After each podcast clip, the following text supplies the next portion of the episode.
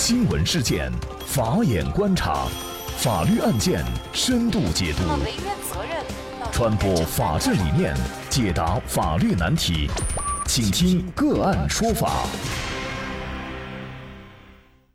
大家好，感谢收听个案说法，我是方红。更多的案件解读，欢迎您关注个案说法微信公众号。今天呢，我们跟大家来聊一下，罪犯在监狱被感染病毒，获国家赔偿十万元。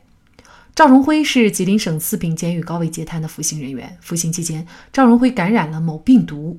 他认为携带某病毒的服刑人员赵某伟曾出入自己的房间，并且在自己出血的时候还和自己接触，并且抱自己入厕，因此要求国家赔偿。四平监狱主张，某病毒传播仅有血液传播、性传播、母婴传播三种途径，在正常的日常生活环境下不会感染。赵荣辉应该举证证明四平监狱在哪些方面怠于履行监管职责，导致其通过某一种传播途径感染了某病毒。那么赵荣辉请求的是国家赔偿，而非要求赵某伟及监狱进行赔偿。为什么呢？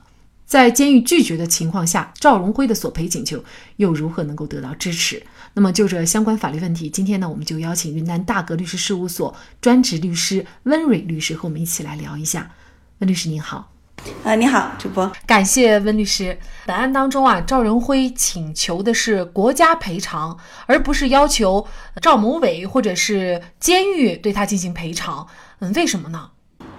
首先呢，我们来看啊，我国国家赔偿法第二条它是这样规定的：国家机关和国家机关工作人员行使职权，有本法规定的侵犯公民、法人和其他组织。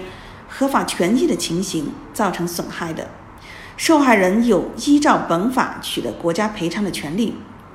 那么这条规定呢，赋予了因国家机关或国家机关工作人员行使职权而受到侵害的被害人以请求国家赔偿的权利。其次呢，我们再看我国侵权责任法第二条呢，它规定了侵害民事权益应当依照本法承担侵权责任。第三条规定了，被侵权人有权请求侵权人承担侵权责任。那也就是说，受害人的民事权益受到侵害的，有权请求侵权人承担侵权责任。那具体到本案当中呢，赵荣辉他是在四平监狱服刑期间感染了病毒，而携带此种病毒的赵某伟呢，曾出入赵荣辉的房间。并在赵荣辉有出血情况下与其有过接触，赵某伟呢侵犯了赵荣辉的健康权，因此呢赵赵荣辉是有权要求赵某伟承担民事侵权责任的。另外呢，四平监狱未采取严格管理措施，致使发生赵荣辉感染病毒的严重危害后果，四平监狱同样应当承担相应的国家赔偿责任。那也就是说。在这种情况下呢，赵荣辉既可以主张赵某伟承担侵权责任，又可以主张四平监狱承担国家赔偿责任。至于是要求这个赵某伟承担责任，还是由这个监狱承担国家赔偿责任，那么赵荣辉呢，他是有自由选择的权利的。从这个充分保障人民权益而言呢？赵荣辉他选择国家赔偿，应该是考虑到这个胜诉后责任方的赔偿能力问题。可能说到这儿呢，咱们大众也有疑问哈，比如说，既然是监狱失职管理了，那你监狱应该赔，怎么能要国家来赔呢？因为国家赔偿拿的也是纳税人的钱，不是监狱的钱啊。那这个问题是怎么能够解释呢？嗯，针对这个问题呢，我想我们可以这样来理解。嗯，首先呢，监狱是国家的刑罚执行机关，国家呢它保障监狱所需的经费，监狱是隶属于国家的，其并非私有，所以呢不宜将国家赔偿和监狱赔偿割裂开来。同时呢，我们要看到，国家保卫他的国民在辖区范围内安居乐业，必然需要构建各种机关以服务人民。而这些经费从哪里来呢？有相当一部分是纳税得来。那么，如果在服务过程中侵犯了国民的权利，需要进行赔偿时，国家进行赔偿，实际上也是保护国民的一种表现形式。这是对普通民众的人权的尊重。因此呢，我认为不应狭隘的这个理解为是用纳税人的钱替监狱买单。其次呢，国家赔偿只是一种对外的责任承担方式。赔偿后如果存在法定情形的，赔偿机关内部会依法进行追偿。我国国家赔偿法第十六条就规定，赔偿义务机关赔偿损失后。应当责令有故意或者重大过失的工作人员，或者受委托的组织或者个人承担部分或者全部赔偿费用。监狱觉得呢，赵荣辉他没有提供监狱失职的证据，所以呢，监狱他拒绝来赔偿。您怎么看呢？我认为四平监狱的这个抗辩理由呢是不成立的。呃，确实呢，我国国家赔偿法规定。人民法院赔偿委员会处理赔偿请求，赔偿请求人和赔偿义务机关对自己提出的主张，应当提供证据。那也就是说，谁主张谁举证。具体到本案中呢，赵荣辉实际上他已经履行了举证义务。赵荣辉呢，他已经举证证明了其作为高位截瘫的肢体二级残疾人，在服刑期间同期服刑人员。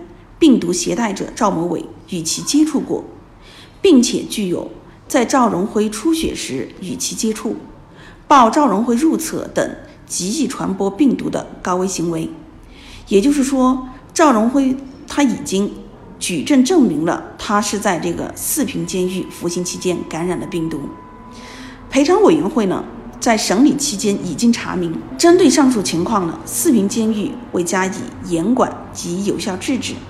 那说明该监狱没有严格执行监狱系统某病毒预预防控制工作的相关规定，对赵荣辉在处于易感染期间放任赵某伟与其接触，存在怠于履行监管职责的情形，反而呢，四平监狱对此进行抗辩，其应当提交其与赵荣辉损害结果之间不存在因果关系，不应当承担赔偿责任的证据。我们来看这个案件，它最后的一个决定哈。最高人民法院赔偿委员会呢，对于四平监狱的申诉啊，做出的是这样的一个认定，就是除精神损害抚慰金以外的其他请求，医疗费和护理费，四平监狱已经承担，所以呢，对此请求不宜支持。那其他请求呢，因为没有相应的事实发生和法律依据，也不应支持。那所以呢，这个案子是在二零一九年十月份，最高人民法院赔偿委员会就决定驳回四平监狱的申诉，也就是四平监狱向赵荣辉支付精神损害抚慰金是人民币十万元啊。那么您怎么看这个案件最后的这样的一个结果呢？这样的决定呢，于法有有据，有理可依，同时呢，也体现出了法律的公正与公平，让普通百姓呢也感受到了法律的尊严。因为赵荣辉他在主张自己权利的这一刻起呢，实际上他面对的是国家的公权力，是弱者对强者面临的困难巨大。虽然最终判定这个数额呢，与他主张的数额是有较大差距，但是呢，我认为从他获得的实质利益来，实际上呢，还是得到了保障。因为这个四平监狱呢，已经履行医疗护理等义务，并且呢，将继续履行下去。嗯，那虽然呢，在一些人看来，罪犯大都是一些十恶不赦的人，但是这并不意味着他们的权利就不该受保护，他们的健康权就不重要。他们也是人，也有人的尊严和情感。权利和公平不该区分高低贵贱，也不该区分好人坏人。好，在这里再一次感谢云南大格律师事务所温蕊律师。那么大家如果想获得我们节目的图文资料，欢迎您关注“个案说法”的微信公众号，在历史消息当中就可以找到这期节目的全部图文资料。那么大家在生活工作当中遇到一些法律问题呢，也欢迎大家向我们进行咨询。您可以添加幺五九七四八二七四六七这部手机号码的微信号，就可以找到我们，他们都非常的资深、专业和负责任。感谢您的收听，我们下期节目再见。